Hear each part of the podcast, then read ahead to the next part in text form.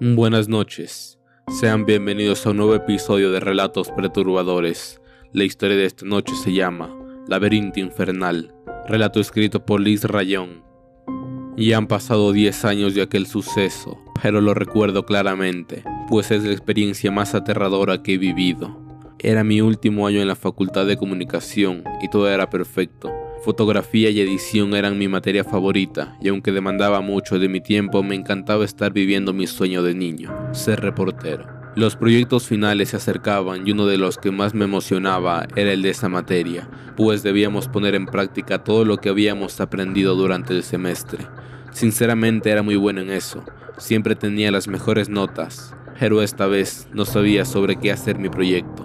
Nuestro proyecto era en equipo, y teníamos que hacer un documental en video acerca de algún tema interesante y principalmente captar la esencia de algún lugar que debía tener mucha historia que contar. Mis amigos y yo habíamos pensado en un ex museo. Iba a ser increíble retratar cada detalle, pero el encargado nos dijo a última hora que nuestra propuesta había sido desacatada, así que teníamos que encontrar otro lugar. Al llegar al departamento le conté a mi novia sobre aquel inconveniente. Ella se quedó pensando un rato y después me comentó que le habían contado sobre un hospital psiquiátrico abandonado en las afueras de la ciudad, que tenía una gran historia, puesto que había sido el más popular en los 70s. A ella le encantaban las historias de terror, y por eso sabía demasiado acerca de eso, aunque para ser sinceros a mí no me gustaban mucho esos temas. Yo era escéptico, y me parecía ridículo pensar en objetos que se mueven solos o fantasmas, pues podíamos hacer un reportaje sobre lo acontecido ahí y grabar todo el lugar por la noche. Seríamos la sensación, pues dudaba que alguien más hiciera algo así. Hice la propuesta a mis amigos y ellos la aceptaron, pero de nuevo debíamos pedir permiso. Mi novia me pidió ir con nosotros ya que le emocionaba mucho conocer el lugar. Acepté con gusto, e incluso le dije que podía estar en la grabación con nosotros si es que aceptaban darnos permiso y así vivir la experiencia junto conmigo.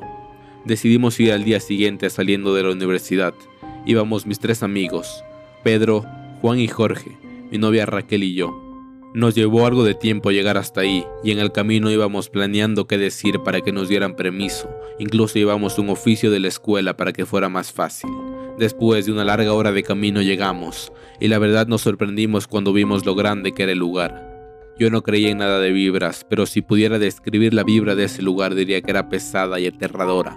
El hospital era enorme. La pintura que alguna vez fue blanca estaba desgastada y ahora era amarilla. Eran tres pisos y la puerta de entrada era gigante. Estaba grafiteada, seguramente por la gente que se metía y vandalizaba por la noche. Daba un aspecto espeluznante.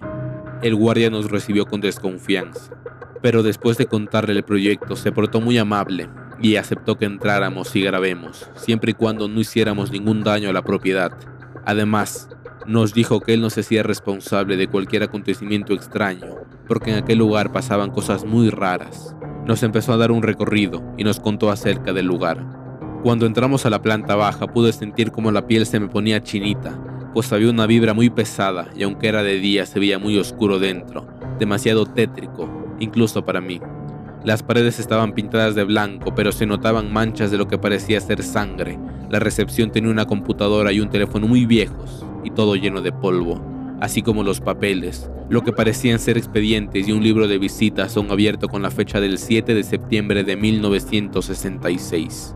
Nos llevó a los cuartos, en ellos solo había una cama individual y una pequeña mesita de noche al lado. La pintura de estos era diferente. Estaban pintados de un verde opaco y triste. Estaban llenas de rayones por todos lados, dibujos extraños y algunos tenían grafitis recientes. Después, mientras subíamos las escaleras, nos contó que ese hospital había sido clausurado en 1970, ya que se practicaban lobotomías y experimentos aterradores a muchos de los pacientes, que definitivamente nunca saldrían, pues quedaban mucho peor, o muertos. Ellos experimentaban a través de electrochoques, de encierros con los miedos más grandes de los enfermos, los dejaban sin comer, sin agua o sin dormir por días e incluso semanas, con picaduras de insectos a los que algunos eran alérgicos o con operaciones a nivel quirúrgico del cerebro.